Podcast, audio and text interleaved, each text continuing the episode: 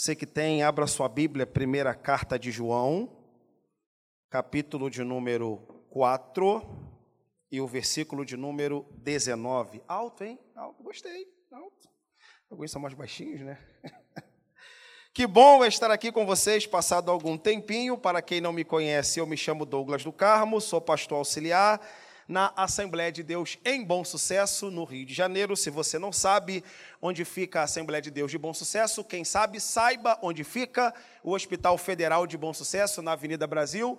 Ali do lado do Hospital Federal de Bom Sucesso tem a Assembleia de Deus de Bom Sucesso. Eu vi a irmã falando assim, ó, eu sou maranata desde 2020, então eu vou ter que falar assim, ó, eu sou da Bleia, irmão, eu sou da Bleia desde 2009, amém?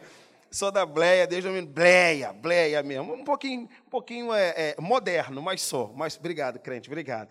É uma alegria muito grande poder retornar aqui hoje, nessa noite de quinta-feira, poder para vocês pregar a santa e genuína e poderosa palavra de Deus. Eu quero agradecer a Deus essa oportunidade assim ao pastor Saulo, mesmo na ausência dele. Então, deixo registrado aqui a minha gratidão ao pastor Saulo por poder me franquear o altar que está sob sua responsabilidade para pregar a palavra de Deus aqui para vocês. A toda a juventude, Maranata Lote 15, obrigado por poder ter lembrado do meu nome, em especial minha amiga Renatinha, que me deu essa oportunidade de estar aqui com vocês. É claro, o culto ele é oferecido a Deus, sendo realizado pela juventude, mas é para toda a igreja. E que bom que você veio, porque na verdade, jovem é quem vai até 99 anos. Tem alguém aqui com 99 anos? Não tem. Então todos nós somos jovens. Amém, irmão?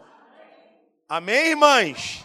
Maravilha. Velho é o mundo. Nós estamos aqui. Enquanto a gente tiver gás, vida, vivacidade, vamos servir a Deus. E que bom também poder reencontrar amigos, irmãos em Cristo Jesus, que a gente se vê digitalmente, né, na rede social, e hoje a gente poder ter um encontro aqui com vocês. Quero fazer só um registro rapidamente aqui ao meu amigo William, que veio hoje de longe né, e trouxe a sua esposa Carol, que ela hoje está sofrendo de uma enfermidade e ela precisa muito da, das nossas orações.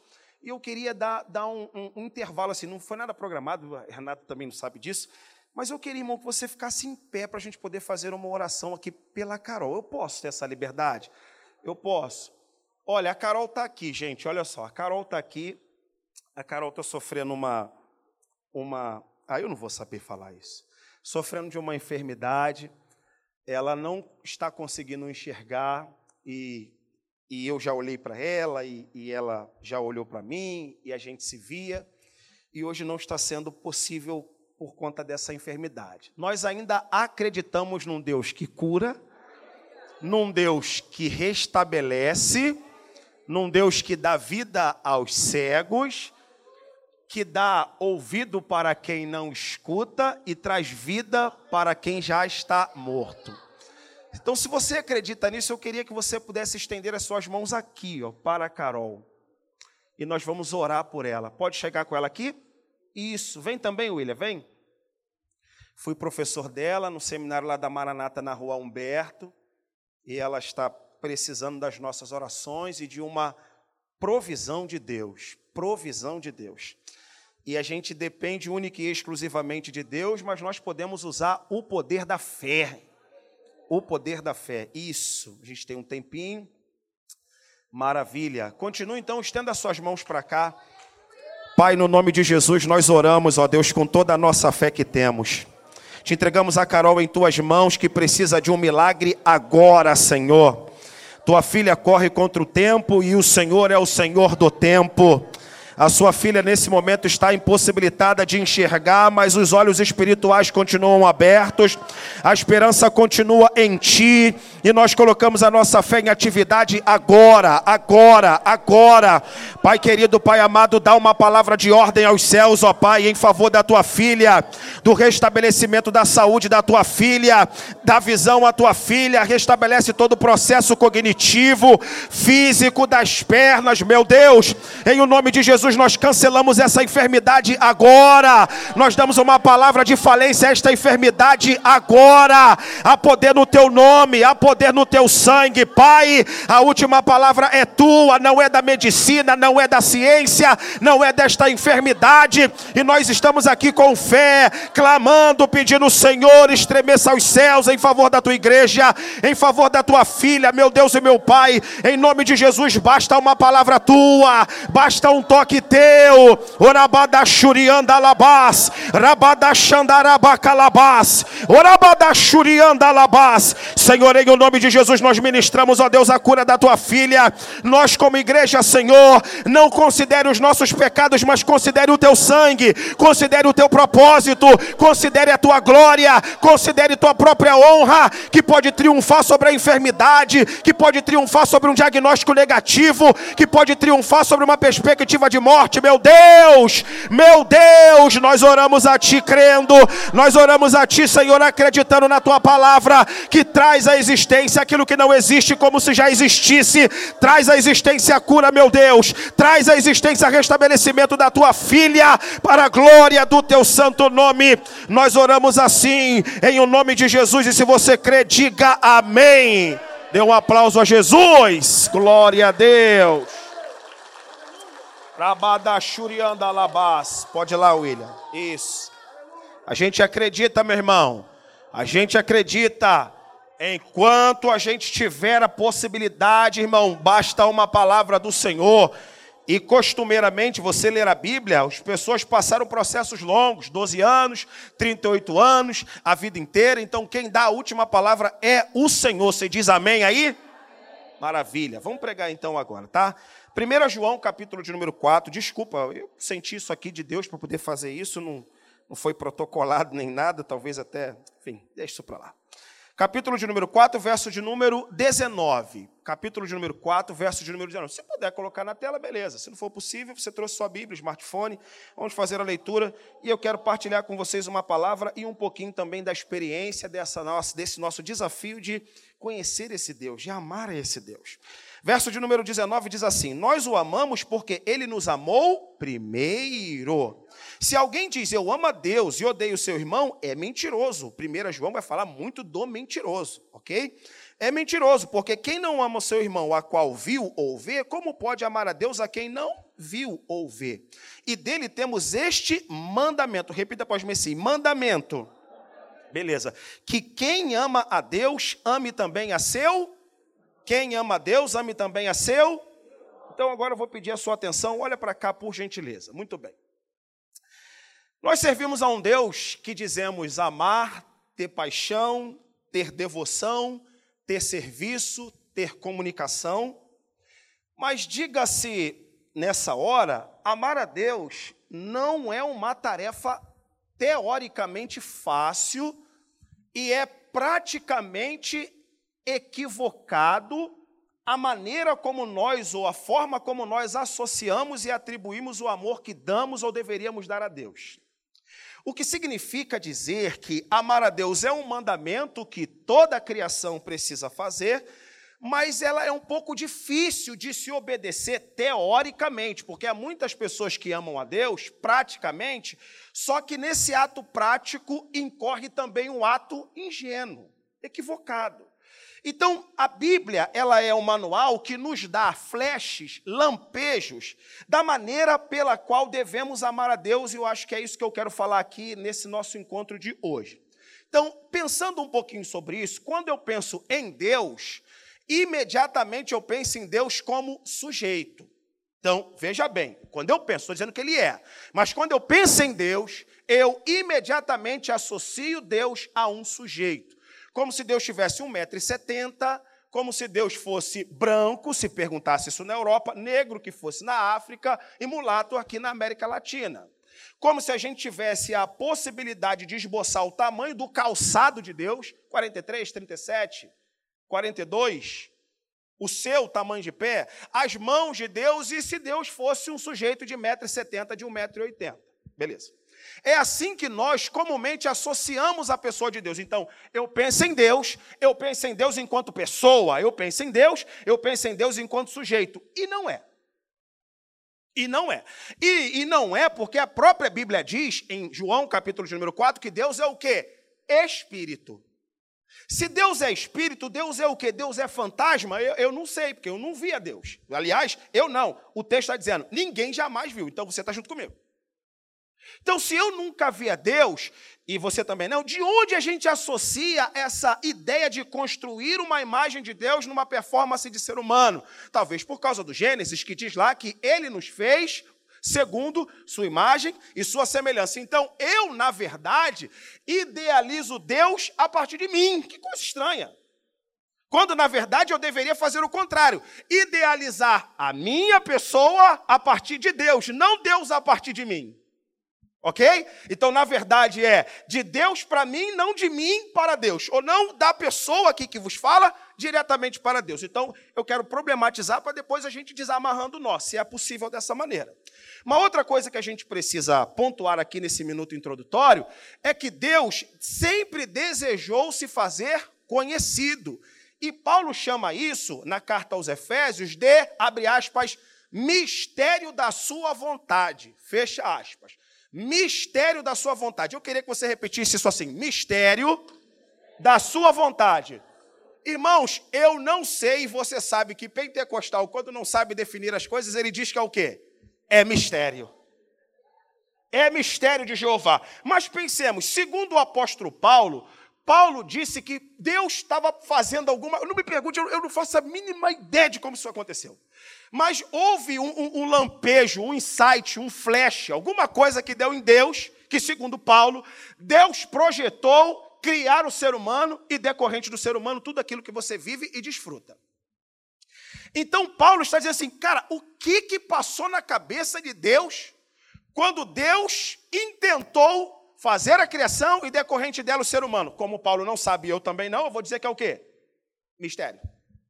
É sério isso. Paulo diz: Isso é o mistério da sua vontade. Era como se ele estivesse lá, sendo Deus, trinitarianamente, e diz assim: Vou criar o ser humano. Vou criar. Como Paulo não sabe a origem desse pensamento, e eu não serei petulante a tal ponto de esboçar, ele chama isso de mistério da sua vontade. Achou isso forte, sim ou não? Eu acho. Eu acho porque, é sério, gente. O que, que Deus estava fazendo? Tomando milkshake, jogando dama com anjo? Quando ele simplesmente fala assim, ó, Deus dá um negócio. Eu, gente, eu quero que vocês idealizem isso. Dá um negócio em Deus, vou criar. Porque eu não sei se você sabe, aliás, eu sei que você sabe, o ser humano é uma das criações mais tardias. O planeta é anterior ao ser humano, os animais anterior ao ser humano, a vegetação anterior ao ser humano, os anjos anterior ao ser humano. Então já existia vida antes da gente. Sendo assim, eu sou uma criação tardia. Se eu e você somos uma criação tardia, alguma coisa deu em Deus para nos trazer a existir. E você pode dizer glória a Deus por isso? Graças a Deus por isso. E isso chama, tecnicamente, de revelação. Chama-se de quê? Chama-se de quê? A revelação, ela ocorre pela palavra de Deus. Não só, mas eu acho que por hora é importante falar só isso aqui. A palavra de Deus é a revelação, o que significa dizer que, que, Deus, que esse Deus, que deseja ser, talvez não seja a palavra, plenamente conhecido, talvez não seja a palavra, inteiramente conhecido ou conhecido em todas as possibilidades do ser humano, corpo, alma e espírito, todo o nosso coração, toda a nossa alma e todo o nosso entendimento, todo o nosso entendimento se revela na Escritura. Então, esse Deus que desejou ser compreendido e uma vez deu um flash nele, mistério da sua vontade, produz a palavra de Deus usando os homens inspirados para poder compilar esse sagrado livro, a fim de que você e eu possamos ter o acesso a ele. Quem está entendendo, por favor, diga amém. Então, o primeiro fator aqui que a gente precisa pontuar nessa nossa reflexão aqui é que não basta só ter uma pretensão nossa para obter conhecimento de Deus, sem que antes o objeto a ser conhecido, ou seja, Deus, queira ser conhecido. Então veja, você está me vendo aqui agora. Alguns me conhecem de rede social e outros só vão me ver aqui se voltar aqui. Se não voltar, nunca mais vão me ver. E vocês estão me conhecendo a partir daquilo que eu permito vocês acessarem. Eu não sou psicólogo, então não conheço tecnicamente a coisa. Mas eu sei que a gente pode é, sei lá, camuflar ser pessoas que nós não somos realmente, a fim de passar uma imagem estereotipada às pessoas. Então eu vejo que tem um próprio Deus que, antes de se permitir ser acessado nas pegadas, no passo a passo, ele tem o desejo de ser conhecido porque ele se revelou. Ele tem o desejo de ser conhecido porque ele se revelou. É como se Deus dissesse o seguinte: olha, eu não somente quero o seu amor, não somente eu quero que você me conheça, como eu vou dar o caminho para você me conhecer. Muito bem. Além da revelação, tem, portanto, o conhecimento, porque ninguém é possível, ou não há possibilidade para ninguém conhecer a Deus sem ter conhecimento. Então, à medida que você se relaciona comigo e eu contigo, e à medida que a gente vai se conhecendo, eu vou desenvolvendo simpatia, empatia, fraternidade, amor e por aí vai. Então, é necessário que a gente crie uma espécie de relacionamento. Então, aqui eu tenho a segunda palavra, eu tenho a palavra revelação e agora eu tenho a palavra relacionamento. E só depois da palavra revelação e da palavra é, é, relacionamento que entra, portanto, o caminho que une esses dois pontos: o conhecimento. Então, revelação, relacionamento. Primeiro, eu tenho que ter conhecimento da revelação. E tendo conhecimento da revelação, esse conhecimento me leva até o quê? Relacionamento. Então é um caminho, repita após mim, caminho. Caminho, minha gente, é caminho que você talvez precisa trilhar, caminho que, que alguém já está trilhando, caminho que já trilharam. Então, o que, que eu quero dizer com isso? Para poder resumir essa parte aqui. Ninguém vai conhecer a Deus assim, da noite para o dia, de maneira abrupta, e vai criar uma paixão assim, irrepetível. Não é assim. Aí você talvez se pergunte, mas poxa, pastor, eu conheço uma pessoa que tem um nível de amor, um nível de entrega, um nível de relacionamento diferente do outro. Meu filho, é um caminho. É um caminho. Deus colocou as pegadas, Deus colocou o mapeamento, Deus se permite ser acessado, ser conhecido paulatinamente, progressivamente, vagarosamente, até que se chega no ponto, no, no ponto âmago da coisa. Então, repito, se você de repente deseja fazer esse percurso, seja bem-vindo. Eu tô, estou tô nesse caminho há 13 anos. E se de repente você não está disposto a fazer isso, lamento dizer que você pode estar adorando a um Deus que você nem conhece, portanto, é adoração ingênua. E como Deus é piedoso e graças a Deus por isso, se a gente que já conhece, conhece um pouquinho, erra, imagina o ingênuo. Você imagina o ingênuo. Só que, acredite se quiser, tem gente que não quer se comprometer nesse ato de conhecer a Deus e de amar a Deus, então fica onde está porque ele julga ser responsabilidade de só matando um crente desse. Só matando um crente desse. Você fala assim: não, eu não vou me batizar nas águas, por quê? Porque é uma responsabilidade, mas dá vontade de tirar o sapato. Estar aqui já é uma responsabilidade de quê? Demais. Você acha que eu vou matar ele quê? de sapatada? É de chulé mesmo. Brincadeira, se minha esposa está aqui, ela fica brava. Deu para entender, pessoal? Então, para a gente ter esse conhecimento de Deus que me leva para o entendimento da revelação e do relacionamento, é uma particularidade, ou seja, é de cada um. Então, não joga essa conta para mim, não joga essa conta para o pastor, e ninguém pode ser jogado essa conta como se fosse uma responsabilidade externa. Muito pelo contrário. Pergunte a Paulo de Tarso. Paulo de Tarso foi o apóstolo que chegou depois e colocou quase todos os homens no bolso. Bolso é a versão Douglas do Carmo. 1 Coríntios 15, 9 e 10, Paulo diz: Eu sou o menor dos apóstolos, não sou digno de ser chamado apóstolo, porque persegui a igreja de Deus. Mas pela graça de Deus sou o que sou. Abusado, homem. Pela graça de Deus sou o que sou. E a sua graça para comigo não fiz vã. Antes, trabalhei muito mais do que todos eles. Todavia, não eu, mas a graça de Deus que está comigo. Meu Pai amado. O sujeito que não foi testemunha ocular, chega na história, vive aquela conversão na estrada de Damasco e vai incansavelmente buscando a Deus. Ele vai buscando a Deus porque ele entende Deus naquela perspectiva. Revelação, relacionamento. Quem está entendendo, por favor, diga amém. Maravilha. Então vamos começar a falar sobre a revelação. Eu poderia trazer vários aspectos da natureza, da filosofia, da criação, da intuição, mas eu vou falar do sacrifício. Eu vou falar do quê? Vamos participar, pessoal? Vim de longe. Vamos falar do quê? Maravilha. Versículo de número 19, coloca na tela, por favor. O versículo de número 19 diz assim: Olha como é que isso é revelação. Poderia falar de vários aspectos, mas vou falar desse aqui. Nós o amamos porque ele nos amou o quê? Deixa aí na tela, deixa aí. Nós o amamos porque ele nos amou primeiro. Então, o João está dizendo que amar a Deus não tem um pressuposto único num desejo do ser humano. Acordei bem, quero amar a Deus. Hoje eu estou bem, hoje eu estou amoroso, hoje eu estou coraçãozinho de Jesus, coraçãozinho de Jeová, hoje eu vou amar mais a Deus. Não, não. Amar a Deus é um ato de resposta, hein? Amar a Deus é um ato de resposta. Que negócio é esse? Acordei, estou com um desejo de amar, um desejo de orar, um desejo de ler a Bíblia, um desejo de ser mais, sei lá, coraçãozinho de Jesus é da maneira brin de brincadeira que às vezes eu falo, né? essa geração coraçãozinho de Jesus que não conhece nada de Deus. Não, o texto está dizendo o seguinte, ó, eu só o amo, ele coloca aqui na segunda pessoa, nós só o amamos porque eu sei que ele me amou primeiro, e não somente sei que ele me amou primeiro, mas eu sei como ele me amou. Não é só saber que sou amado, é como ele provou o seu amor. Isso muda tudo. Isso muda tudo. Eu preciso então amar a Deus com todo o meu coração, com toda a minha alma e com todo o meu entendimento. Mas só é possível ter um ato concreto e, digamos assim, digno de tal, quando eu entendo primeiro o amor dele por mim. Aí você pensa, pastor, sendo bem franco, isso é mole. Mole? É ruim, obrigado, irmã. É ruim. Como. É, escute, eu, né, garoto, jogando bola nas ruas de Belfor Roxo, no Parque São José. Alguém do Parque São José aqui dá glória a Deus? É? Do, não, alguém deu glória a Deus? Maravilha, do Parque São José. A terra hoje está brava lá, tem que orar por lá, mas criado no Largo da Foice. Aí por quê?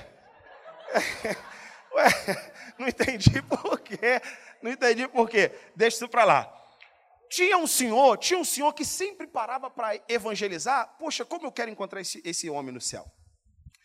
E ele parava e entregava o panfleto, e a gente estava jogando bola, e eu não jogava o panfleto, não lia, mas não jogava fora. Não lia, fala a verdade, mas não jogava fora. Aí a gente parava a bola, e ele falava assim: Ó, Jesus morreu por você. Eu, com 12 anos, 13 anos, eu ficava a me perguntar: morreu por mim por quê? Eu sou brasileiro, ele é judeu. Eu nasci agora, o fato aconteceu há dois mil anos. Eu não tenho nada a ver com isso, eu cheguei na história agora. Como ele pode ter morrido por. Não é pergunta imbecil, não, hein? Não é uma indagação sem sentido, não, hein? Porque você pergunta a outros segmentos, outros segmentos talvez possam esboçar resposta semelhante. Então, se eu estou falando, um garoto de 12 anos que não sabia quase nada, mal era alfabetizado, já fazia uma pergunta dessa natureza, você imagina um crente barba, barbado. Crente, estou falando de crente. Ou seja, que pode ser interpelado por alguém e falar assim: por que Jesus morreu por você? Porque me falaram. Você sabia?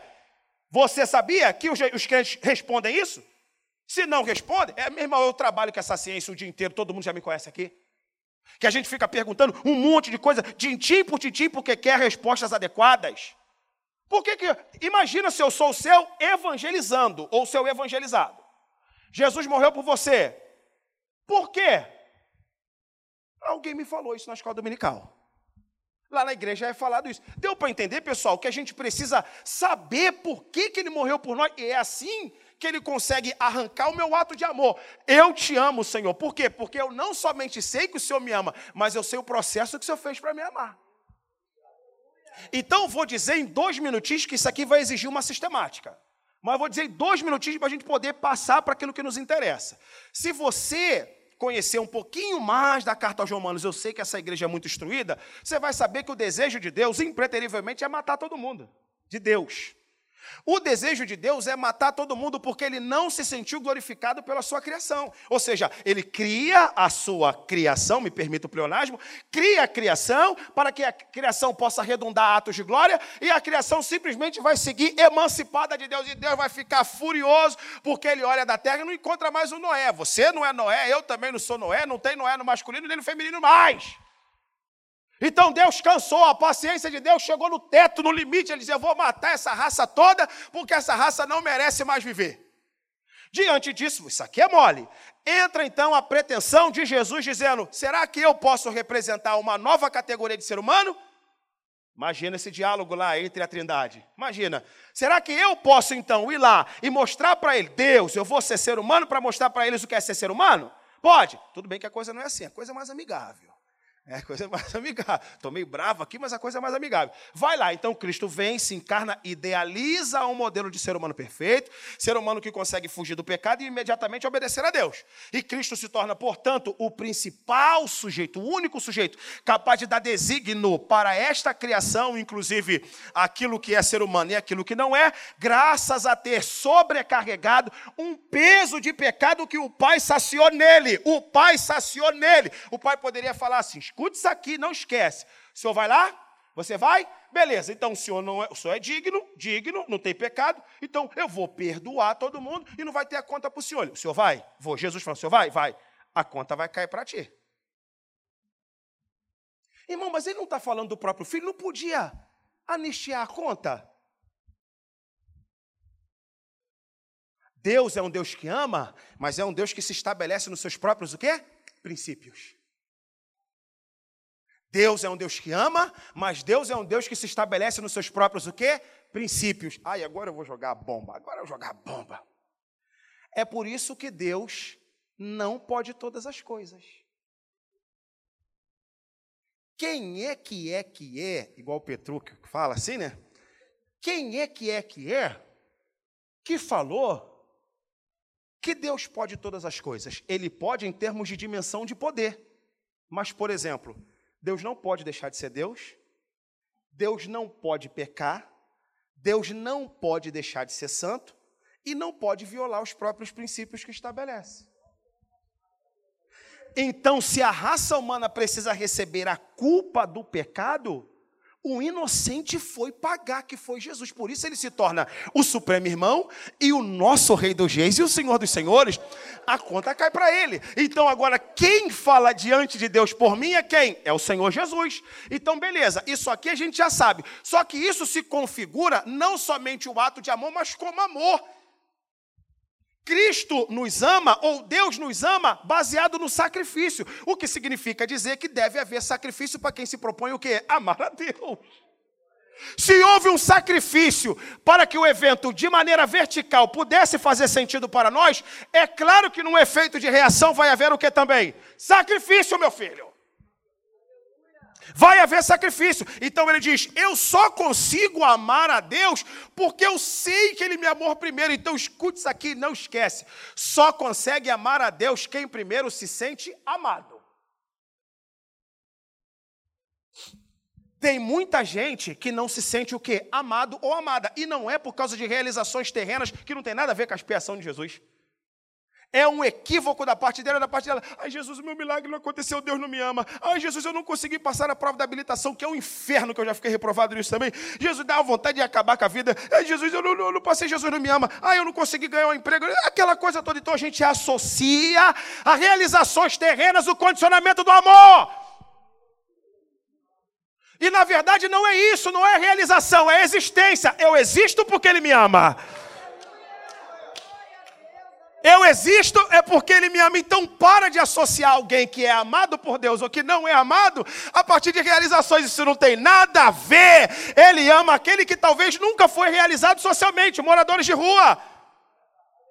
Ele ama tal como ama você. Então, aqui, meu irmão, Jesus está dizendo, na Sua palavra, você deve me amar, mas não bravo assim.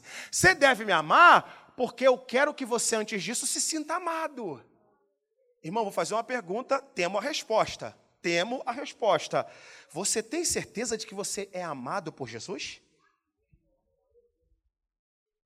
Hum, mas já xingou a Deus quando perdeu o emprego. Já ficou bravo. Gente, é, é, é, é só eu que já falei mal de Deus? Não, só eu que já falei que falei mal de Deus? que já, já achei que ele não era suficiente? Já achei que ele estava dando mais atenção para o irmão da esquerda e da direita e para mim nada? Por quê? Porque eu associo o amor que ele tem por mim às minhas o quê? Já falei, realizações. Passei no concurso, me ama, bati de carro. Meu Deus, o Satanás está furioso. O Satanás está furioso. Não, Deus te ama tanto quanto.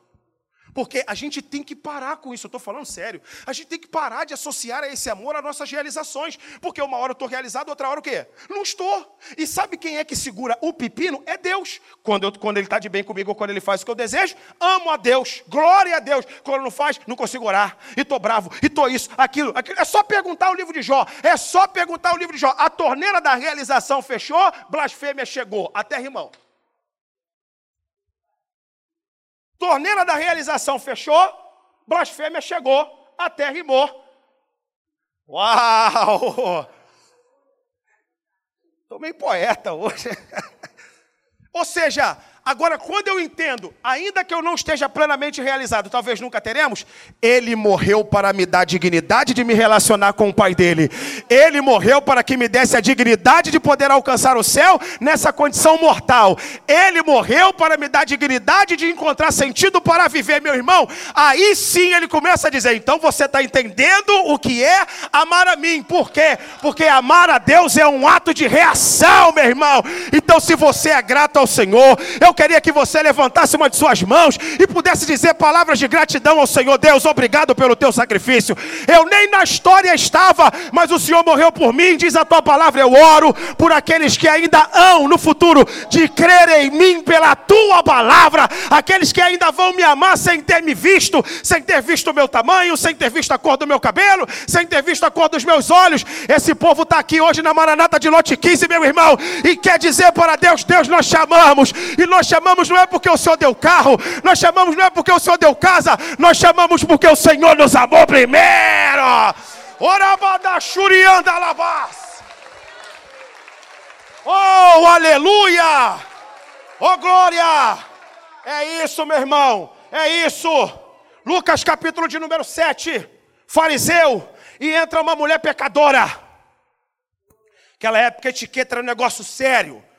Jesus comendo, fazendo refeição, fariseu não ungiu a cabeça dele, não lavou os pés, não fez toda a questão protocolar. Jesus está lá. Chega uma pecadora, você conhece a história. Chega uma pecadora se derramando, se quebrantando, se quedando diante de Deus. Aí está lá o, o, o, o, hipócrita. Se esse homem fosse o quê? Verdadeiramente o profeta, saberia que essa mulher é uma mulher o quê? Pecadora. Irmão, mulher pecadora é o quê? É mulher da prostituição. Jesus, sabe, Jesus era esperto. Meu Deus do céu. Jesus é lindo. Esperto é meio mundano, né? Jesus é lindo. É, meu filho, muito bem. O ato dessa mulher aqui não teve obediência a protocolo nenhum, é verdade. Mas sabe por que, que essa mulher está fazendo assim? Porque ela foi muito o quê? Perdoada. Quem muito é perdoado, muito, muito ama. Quem é pouco perdoado, pouco. Então escuta: quem é que ama a Deus? É quem enxerga a Deus ou quem se enxerga? Quem se enxerga, meu irmão. Quem se enxerga. Quem ama a Deus não é quem enxerga a Deus. Deus é invisível. Eu estou falando isso 500 vezes. Deus é invisível, então quem ama a Deus não é quem enxerga a Deus, é quem se enxerga, meu filho. E eu vou te falar, eu acho que você deveria se enxergar que tu é um pecador, mas tu é uma pecadora, eu sou pecador, não estou diferente de vocês não. Estou diferente de vocês não. Então qual é a nossa diferença? Ó, a diferença da igreja para a diferença do mundo. É que nós somos pecadores, segundo Lutero, perdoados. A diferença é que nós somos pecadores perdoados. Agora que a gente é pecador, meu filho, está na cara. Então ama a Deus aquele que se enxerga. Repita para mim assim: se enxerga. Agora, agora fala para essa pessoa que está do seu lado assim: se enxerga, mas não olha para ele não. Assim, só fala assim: aí, meu irmão, se enxerga, crente. Tu se enxerga. Então Jesus está dando aqui, olha, olha, olha o que, que ele diz: ó. Quem é muito perdoado, porque sabe a conta que carrega, irmão, saindo de Belfor Roxo, eu fui morar num outro lugar, no Complexo Alemão. E eu morei 12 anos no Complexo Alemão. E, e eu vou dizer com muito respeito. Está gravando, não está? Que eu estou vendo esse aqui olhando para mim. Está gravando. Não vou generalizar. Não vou generalizar. Mas eu via pessoas saindo do tráfico, da prostituição e vida errada, entrando na igreja e incomodando o crente formal porque acha que ele estava dando glória muito alto. Está sentado. Para que isso tudo, irmão? Para que isso, irmão? Ô oh, glória!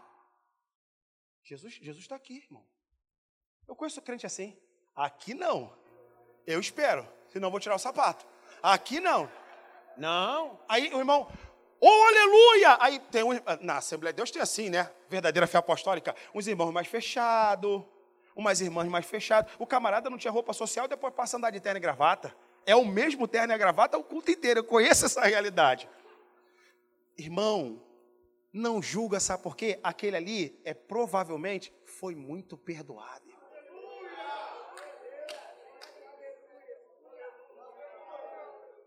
aquele ali, sabe por que eu não julgo mais?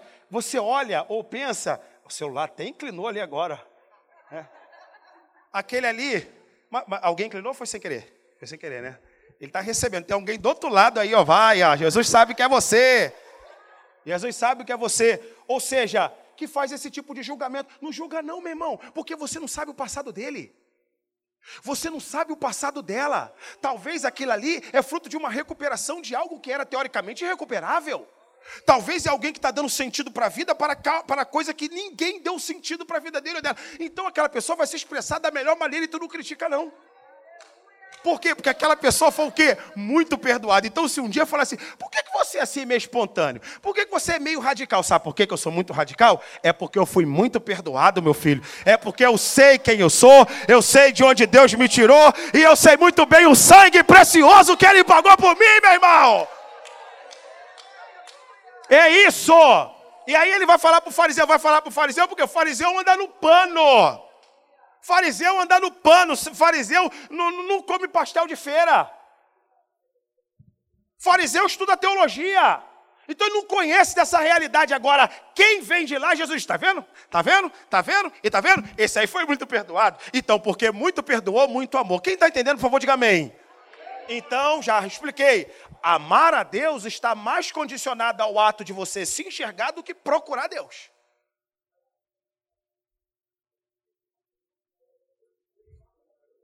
O texto então diz: Nós o amamos porque ele nos amou primeiro. Então, se alguém diz, Eu amo a Deus. Olha que ele está dizendo, ó, eu amo a Deus. Então, como você ama a Deus? Essa pergunta. Como você ama a Deus? Primeiro, no ato de sacrifício. É sacrificar a si mesmo, é esmurrar seu próprio corpo num ato devolutivo. Já expliquei, acho que já está todo mundo entendido aqui. Então ele diz: Eu amo a Deus. Olha, essa afirmação é perigosa, porque Deus quer um desdobramento sobre como você o ama. Saber que a gente precisa amar, a gente já sabe. Eu amo a Deus. Como isso se dá? Aí a gente sai da revelação e transita para transita pelo conhecimento para o relacionar Vou fazer uma pergunta. Como a gente pode se relacionar com esse mesmo Deus invisível? Como é possível? É uma pergunta. Como é possível? Senhor, eu estou me relacionando com o Senhor de maneira invisível. Então, oração, a igreja, que é uma ideia de imagem de Deus, a igreja também é, não podemos negar. Né? No catolicismo isso é muito reforçado, no protestantismo nem tanto. Então, a gente se relaciona com Deus através dessa estrutura, através dessa mecânica. Só que Paulo vai dizer para nós que ela não é, eu não vou dizer adequada, ela não é suficiente. Então, para quem tem fome e sede de Deus, esse conselho que eu vou dar pode servir. Paulo diz assim, 1 Coríntios capítulo 13, verso de número 9: Em parte conhecemos e em parte profetizamos zamos. Porém, o que é perfeito, porém, quando vier o que é perfeito, o que é em parte será o que? Aniquilado. Então, a revelação, o conhecimento me leva para o relacionamento. Se relacionar com Deus implica, implica melhor dizendo, com I, implica em se relacionar com aquilo que ele ama. Por quê? Porque o texto diz: ninguém pode dizer que viu a Deus, porque Deus ainda é invisível. Então, se Deus ainda é invisível, eu amo a Deus na tabela, por tabela. Só é possível amar a Deus por tabela, minha gente. Ou é a tabela da igreja, ou é a tabela do próximo, ou é a tabela daquilo que ele ama. Ou seja, amar a Deus implica crer e fazer aquilo que ele ama. Porque não é possível amar a Deus de maneira direta. Não é difícil entender isso. Então já cansei, já me cansei de procurar Deus sujeito para o adorar de maneira correta. Então, onde e como e onde se dá essa minha adoração e o meu conhecimento correto? Quando eu amo o que ele ama. Bom, muito bem. Falar aquilo que ele ama é uma lista infinda. Mas a gente pode dizer duas coisas. Número um, igreja. Repita após mim: igreja. Número dois, ser humano. Beleza. Minha gente, pegar só um pouquinho no seu pé. Muita gente abrindo mão da congregação, abrindo mão da igreja, abrindo mão de crer e estar na igreja. Vou dizer assim para você: essa igreja está cheia. Porque dia de semana, o povo não está vindo mais, não. O povo não está vindo. Não sei se é só aqui. Agora, nos lugares onde eu geralmente vou, cadê o povo? O povo só vem domingo, pastor. O povo só vem domingo à noite. E a gente está vivendo hoje um tempo em que a mídia está batendo tanto na instituição, mas batendo tanto, batendo tanto. E a turma parece que não está fazendo o serviço correto, porque você entra em site de escândalo gospel, um atrás do outro um atrás do outro, que isso aqui, isso aqui digo com muito respeito, a igreja está praticamente que perdendo sentido para muita gente. Só que o texto bíblico diz que a igreja é de quem? A igreja é de quem? Alguém morreu por ela. E eu vejo um texto de Paulo, agora eu queria, eu queria que colocasse esse texto para mim, por favor, já estou acabando. Colossenses capítulo de número 1, verso de número 24 e 25. Coloca na tela para mim, por gentileza. Colossenses capítulo de número 1, pode ser? Se não for, abra minha Bíblia aqui. Colossenses capítulo de número 1, verso de número 24 e 25. Tá bom? Vou esperar aqui mais um segundinho. Qualquer coisa eu abro aqui na minha Bíblia. Já foi? Não. Maravilha. Colossenses, capítulo de número 1. Foi, maravilha. Povo é crente aqui, rapaz. Olha só, atenção para a tela. Me escuta, mas olha para a tela. Agora me regozijo nos meus sofrimentos por vós. Vós aqui é a igreja. E e preencho o que resta das aflições de Cristo na minha carne, a favor do seu corpo, que é a igreja, da qual me tornei ministro, de acordo com a dispensação da parte de Deus que me foi confiada a vosso favor, para dar pleno cumprimento à palavra de Deus. Meu Deus, que texto forte. Olha o que, que Paulo está dizendo. Olha, Deus tem tanto compromisso com a sua igreja, Deus tem tanto compromisso e acredita, portanto, na instituição, que ele fez com que Paulo levasse um pouco o restante das suas aflições no seu corpo, pelo corpo de Cristo. Atenção para isso.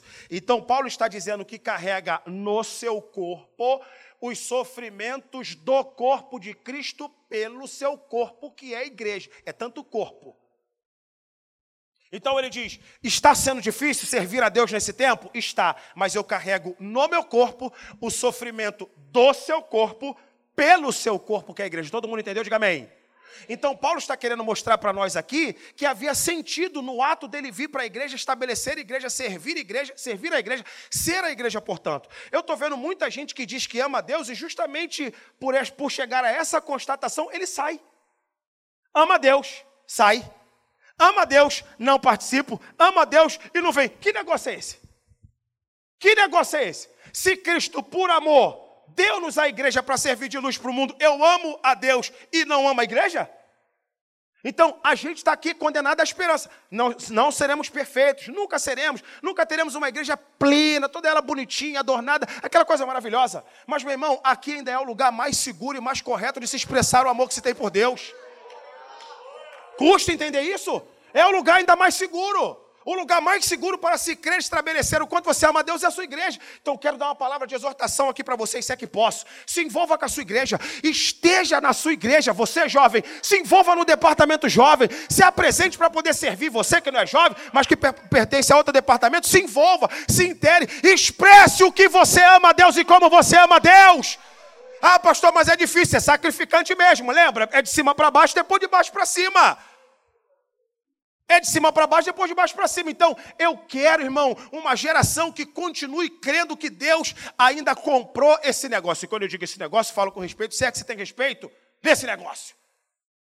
Deus comprou, Deus pagou o preço para que a gente pudesse estar aqui hoje bonitinho, cheirosinho, cheirosinha.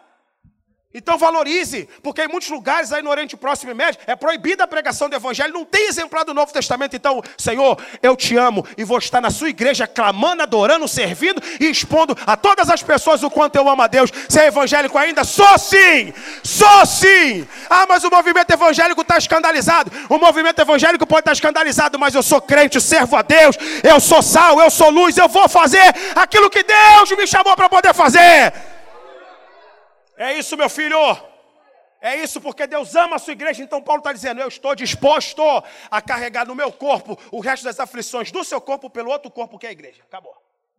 Acabou. Quem está disposto, levante uma de suas mãos. Então pode se preparar que vai ter calúnia, vai ter mídia fazendo escândalo, vai ter isso tudo mesmo. Vai ter isso tudo mesmo, mas nada será suficiente para poder arrancar de você desse amor de Deus. Maravilha! Irmão, tem dia que eu acordo e falo assim: Meu Deus, eu não aguento ver crente. Eu não aguento ver crente. Aí você prega, prega terça, prega quarta, prega quinta, prega sexta, prega sábado, domingo, uma, duas, três vezes no dia. Eu falei, meu Deus, se eu acordo. O que é que tem hoje, esposa? Hoje você vai pregar. Você vai pregar. E eu preciso todos os dias, todos os dias, abrindo meu coração para vocês. Abrindo meu coração para vocês. Todos os dias dizer para mim mesmo: Eu estou lá como um ato de reação, de retribuição. Quem disse que eu estou prestando favor para Deus? Mas o meu ego emite isso para mim. O meu ego emite isso para mim. O meu conhecimento emite isso para mim. Só que quando eu bato o olho, o texto aqui, você o ama porque eu te amei primeiro. Tu tira isso da tua consciência para ver se o teu cavalinho não cai. Então eu tenho que dizer para mim mesmo, Senhor, o que eu vou fazer nada mais é do que a minha missão, obrigação, meu serviço a Deus. Então eu tenho que lutar todos os dias para ter em mim, de maneira bem fixada, essa consciência. Para quê? Porque senão, daqui a pouco, e é o que está acontecendo aí. É o que está acontecendo aí. Vai achar que eu boto Deus no bolso. Eu, o senhor depende de mim. O senhor depende de mim. Porque se eu não vier, a igreja não enche. Se eu não pregar, ninguém vai gostar. E tem um monte de pastor aí tomando de lavada do diabo, porque é presunção. Subiu a presunção, subiu o orgulho, subiu, a altivez subiu e ele se acha Deus.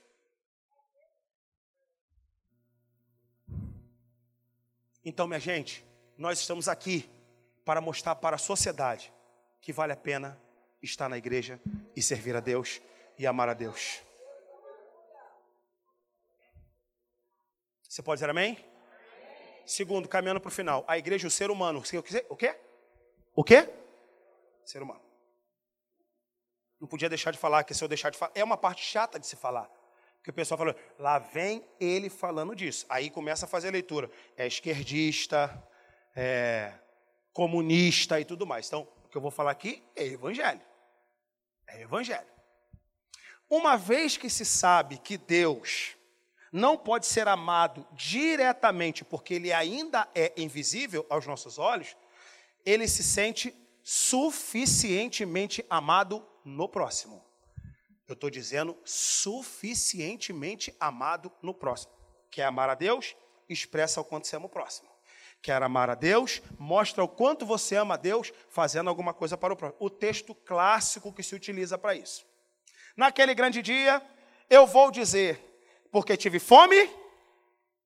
Não, primeiro me deste. E me deste de comer. Tive sede?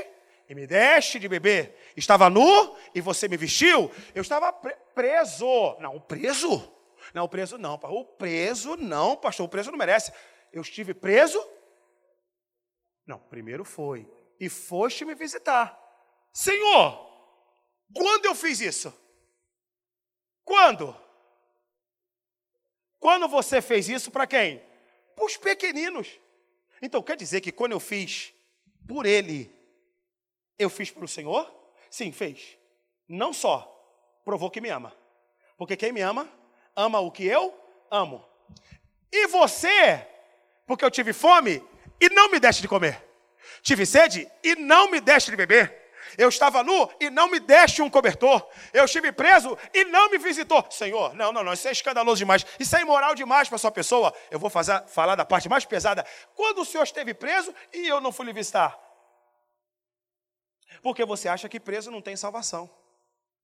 Porque você acha que preso merece a morte. Porque você acha que o preso é tudo. E eu não estou dizendo que é injusta a sua prisão. Uma coisa é uma coisa, outra coisa é outra. Olha como é que é filosoficamente profundo. Eu só estou dizendo para você que eu não posso amar a Deus de paletó e gravata e expressar esse amor fazendo nada. Se eu, Senhor, não te vejo, não me vê, mas você me vê nele. Me veja nele. E, e, e, não é difícil, a gente já faz isso. No ato de abençoar, meu filho, eu quero te abençoar. Como eu posso te servir? Como eu posso? A gente já faz isso. A gente já faz isso. O nosso problema é ser seletivo. A gente já faz. O nosso problema é que a gente é seletivo. E Deus pode pregar a cada um de nós um dos momentos mais inusitados, a gente não vai dar nada. Sabe por quê? Há um texto de Hebreus que ele diz assim, ó: Guardai-vos da hospitalidade, porque por ela alguns não sabendo já hospedaram até quem? Anjos. Já hospedaram até anjos. E aí eu caminho para o final dizendo isso aqui. Isso aqui eu tirei de um livro, um livro muito interessante. Se você quiser, depois eu falo para você o livro, que é um livro de teologia sistemática falando sobre Deus. Ele diz assim: Deus, sabendo que queria ser amado, sabe também que é difícil amar os poderosos. Interessante isso. Ó, Deus, sabendo que queria ser amado, também sabe o quanto é difícil amar os poderosos, porque ao poderoso você tem pouco amor e mais submissão. Isso aqui não é fala minha, quer dizer, eu estou replicando, mas é de um livro que eu tirei. Então ele diz: olha, é muito difícil você amar a Deus, porque Deus é todo-poderoso. Além de ser todo-poderoso, é invisível ainda. E a esse tipo de gente eu tenho mais medo do que amor. Quem está comigo, diga amém. Aumenta o nível do amém. Vou dizer para você, abrindo meu coração de novo. Eu tenho medo de Deus, irmão. Eu tenho medo de Deus. Não deveria, mas tenho. Eu tenho, confessando, e nem Ele quer que eu tenha medo. Mas eu tenho. Eu tenho por quê? Tenho por quê? Atenção para isso aqui, que pode ser você também. Primeiro, porque me colocaram e enfiaram na minha cabeça de que Deus é Deus, que leva para o leito, que coloca na cadeira de roda, que fecha a sepultura toda semana. Irmão, eu vi do complexo alemão aí. Alguém está evangelizando no complexo alemão assim, ó. Eu vi uma cova na sua frente. Quer entregar a vida para Jesus? Eu tenho opção? A cova está diante de mim? Irmão, é, é, é, aqui não acontece isso. Que você aqui é ajuizado. Mas quantos aqui, quero a sua participação, quantos foram evangelizados debaixo de terror e de medo? Levanta a mão. Mas levanta forte mesmo. Permaneça, permaneça. Aqui um grupinho, aqui um grupinho, outro grupinho, um grupinho grande aqui. Aqui botaram mais medo. E aqui também. Eu fui evangelizado debaixo de terror. Eu fui evangelizado debaixo de terror. Então isso me deu o quê? Pânico de Deus. Pânico de Deus. Um medo, falei, meu Deus do céu, ele vai me castigar. Então, todas as coisas que acontecem de ruim, nunca é fatalidade, é juízo. Então, eu e você, a gente pode estar no mesmo barco. É um medo absurdo de, ai, Senhor, pelo amor de Deus, tenha misericórdia de mim. Senhor, não me mata agora. Ai, Senhor, ai, meu Deus. Ai! E aí, dependendo do que acontece, ele está pouco furioso. Dependendo da gravidade, ele está muito furioso. E por aí vai.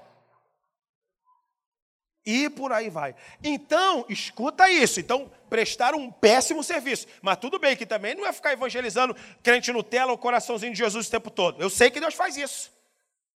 Mas calma aí. Diz a Bíblia, a Bíblia, não sou eu que estou dizendo, não, que o amor dele triunfa sobre o juízo, a misericórdia triunfa sobre o juízo. Leia Tiago. A misericórdia triunfa sobre o juízo, então Deus nos ama. Só que eu falando assim, né? Poxa, que qualidade de amor é, tá bravo a beça. Deus te ama, né? Glória a Deus. Deus, sabendo que é difícil amar um todo-poderoso, tem uma ideia genial. Porque ele sabe que não é difícil amar uma criança. É difícil amar um todo-poderoso. Mas não é difícil você amar uma criança. Irmão, o que me dá dó é criança no sinal. Eu penso no meu. Duas crianças. E tu vê a mãe no, na ponta. E a criança rolando limão. Tio, me dá uma bala. Tio, me dá uma ajuda. Irmão, se você não sai dali com o coração em prantos, você é capaz de qualquer coisa. Deus, sabendo que é difícil amar um Todo-Poderoso, mas é fácil amar uma criança, se fez o quê? Criança. Deus Todo-Poderoso se reduz bebezinho da manjedora.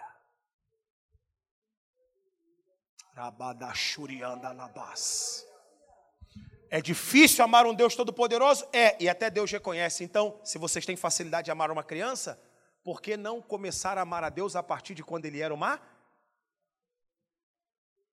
O que significa dizer que quem ama a Deus é quem ama o Deus menino.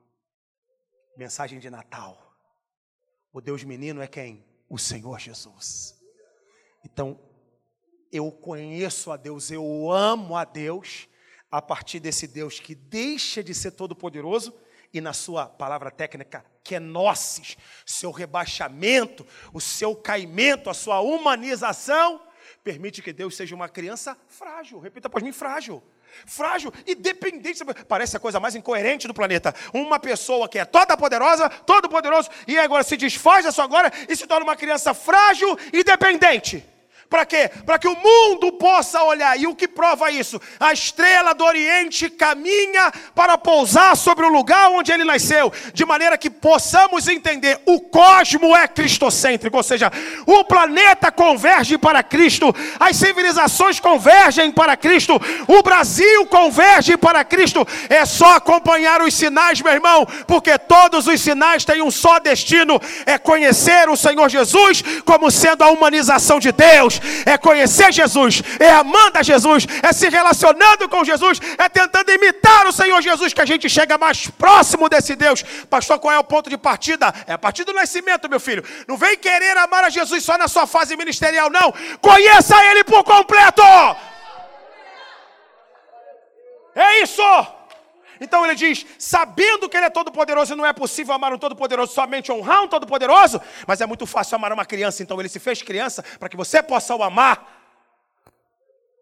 Bem que eu estou falando bravo aqui, mas isso traz para nós a revelação de maneira autônoma, o conhecimento que vai levar para o relacionar.